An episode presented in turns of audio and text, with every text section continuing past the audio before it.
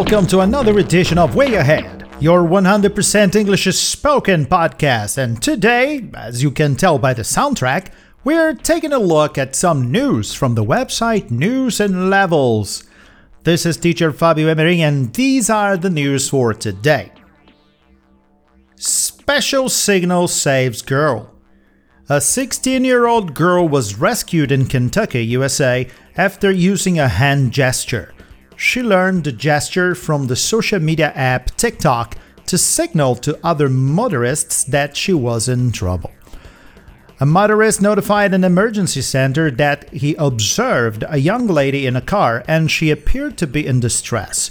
When police checked the car, the girl was still given the signal, but the officers didn't know what it meant. The signal, turning the palm outwards and closing the fingers around the tucked thumb, has been demonstrated by users on TikTok and by non-profit organizations like the Canadian Women's Foundation. The signal is a way for an abused person to tell someone that they're in trouble without alerting the abuser or leaving a digital trace. Police got the girl out of the car safely and they arrested the driver, a 61 year old man coming from the same town as the girl. Not enough water in California. The severe drought gripping the western US is drying up major water reservoirs like Lake Mendocino in California. The tourist town is just feet away from the largest water reservoir on the planet, the Pacific Ocean. However, the town is running out of water. Meteorologists or weathermen and women say that this has been one of the worst droughts in the last 100 years. Small businesses in the town are on the edge of closing down to recover. Some apartments and businesses don't have enough water to flush the toilets, and they spend thousands of dollars to buy water from delivery trucks just to stay open. The town is turning to neighboring cities to buy water. However, those cities are stopping the sales because they're running out too. Mendocino can't keep up with the tourist demand, and water officials are seeking ways to help restaurants and hotels survive because local people also depend on them. Some suggest that building a desalination plant is the only solution, as the weather forecast is not promising to refill the reservoirs. Are you ready for the Chinese wines?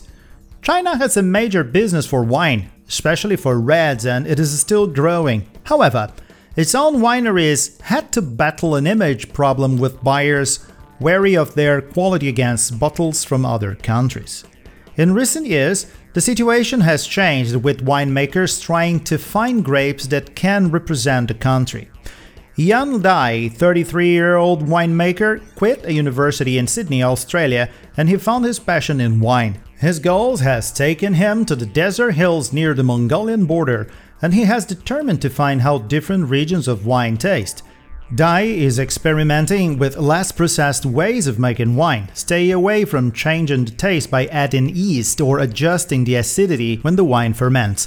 Dai is proud of his wine brand, as the first set only sold around 500 bottles in 2018 to 2019. However, a year later, that number jumped to over 20,000. China's modern day winemaking dates back to the 1980s, when French businesses put money into wineries. By the 2000s, Chinese wine had improved in quality thanks to a focus on growing healthier and riper grapes. The homeless situation in Brazil. The coronavirus is fading from Brazil's biggest cities. However, homelessness and hunger are on the rise.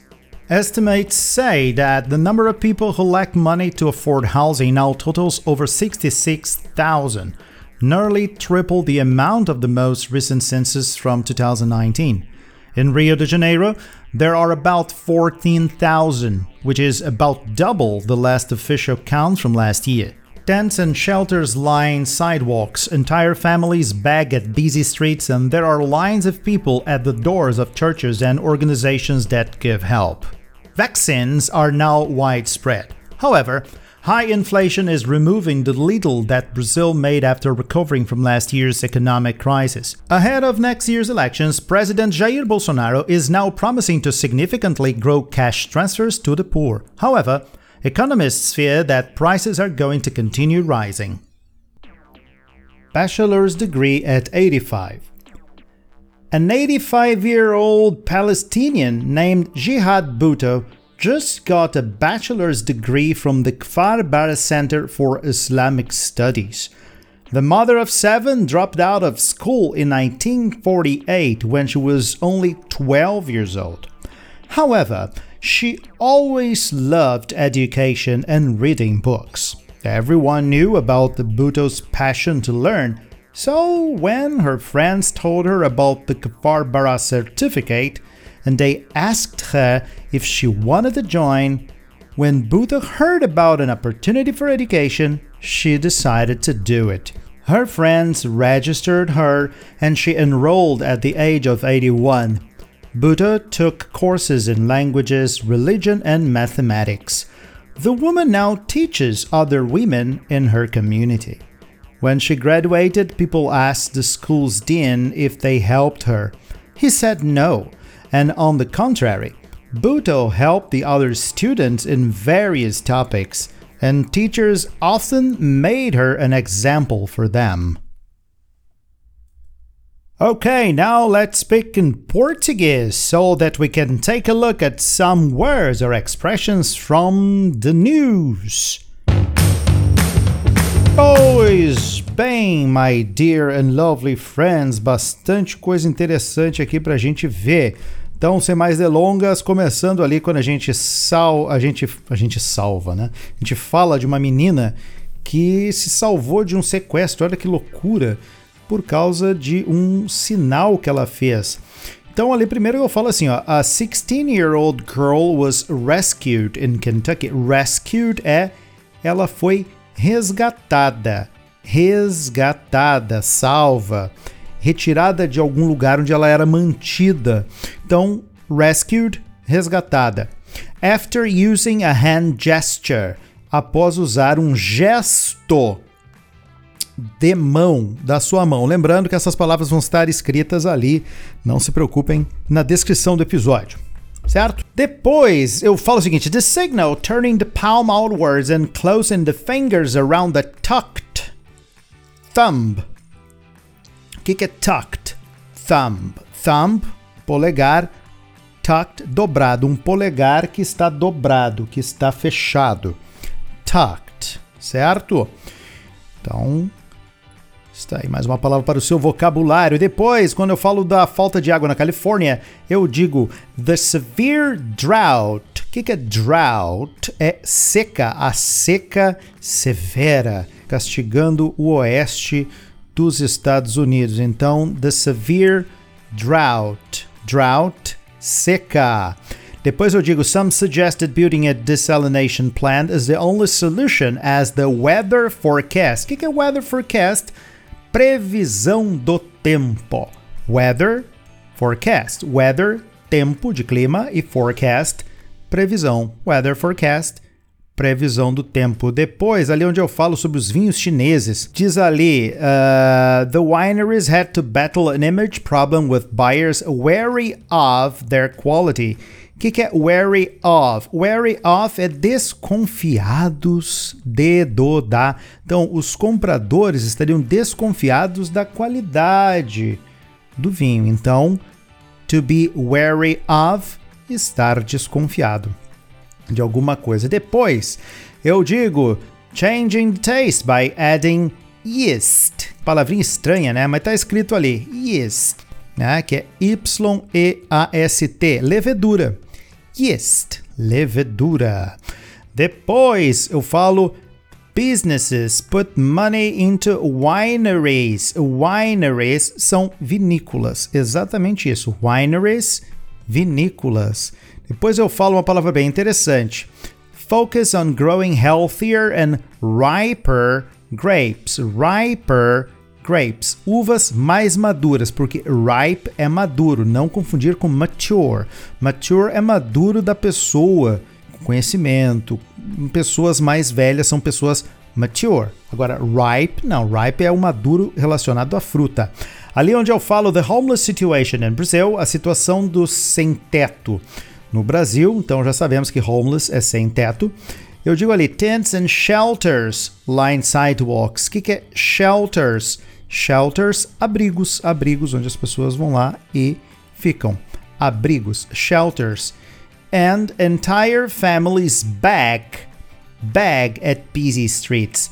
Ou seja, famílias inteiras pedem esmola. Somente essa palavra bag é pedir esmola. A palavra originalmente significa implorar.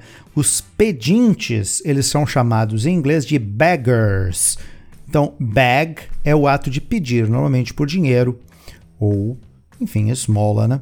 Uh, depois, onde eu termino falando daquela senhora que se formou, olha isso, aos 85 anos de idade. The mother of seven, aqui é uma expressão toda. The mother of seven dropped out of school. Dropped out. É engraçado porque existe um termo chamado dropout. Dropout. Se vocês, não sei se vocês já viram, acredito que alguns de vocês já viram, o filme Grease, nos tempos da brilhantina. Tem um momento que uma. Tem, é um musical. E uma das músicas é Beauty School Dropout. Se não me engano, é esse o nome da música. Mas com certeza ela canta Beauty School Dropout. Ou seja, uh, numa tradução livre assim, a desistente do da escola de beleza ou de um, estética. Dropout. Oh, you are a dropout. Dropout é a pessoa que desistiu de estudar. Então, temos ali a expressão drop out of school, que saíram da escola. E lá embaixo, depois, bem no finalzinho, her friends registered her and she enrolled at the age of 81. Enrolled é matriculou-se. To enroll, matricular-se em algum curso e tal. E a última palavra, que é bem interessante, when she graduated, people asked the, uh, people asked the school's dean. Dean é o reitor, D-E-A-N, dean. Então essas são as palavras que vocês aprenderam hoje, ou de repente já conheciam algumas delas, mas deu para dar uma reforçada legal, ok? Não vou me estender muito, o podcast já ficou bastante longo e eu sei que tem bastante informação e eu sei que vocês vão ouvir outras vezes porque vocês estão aprendendo inglês, vocês são determinados. I know you want to learn English. I know I can see it in your eyes, even from here, right? Thank you so much for being here with us today. This is teacher Fabio Medin saying goodbye and see you next time.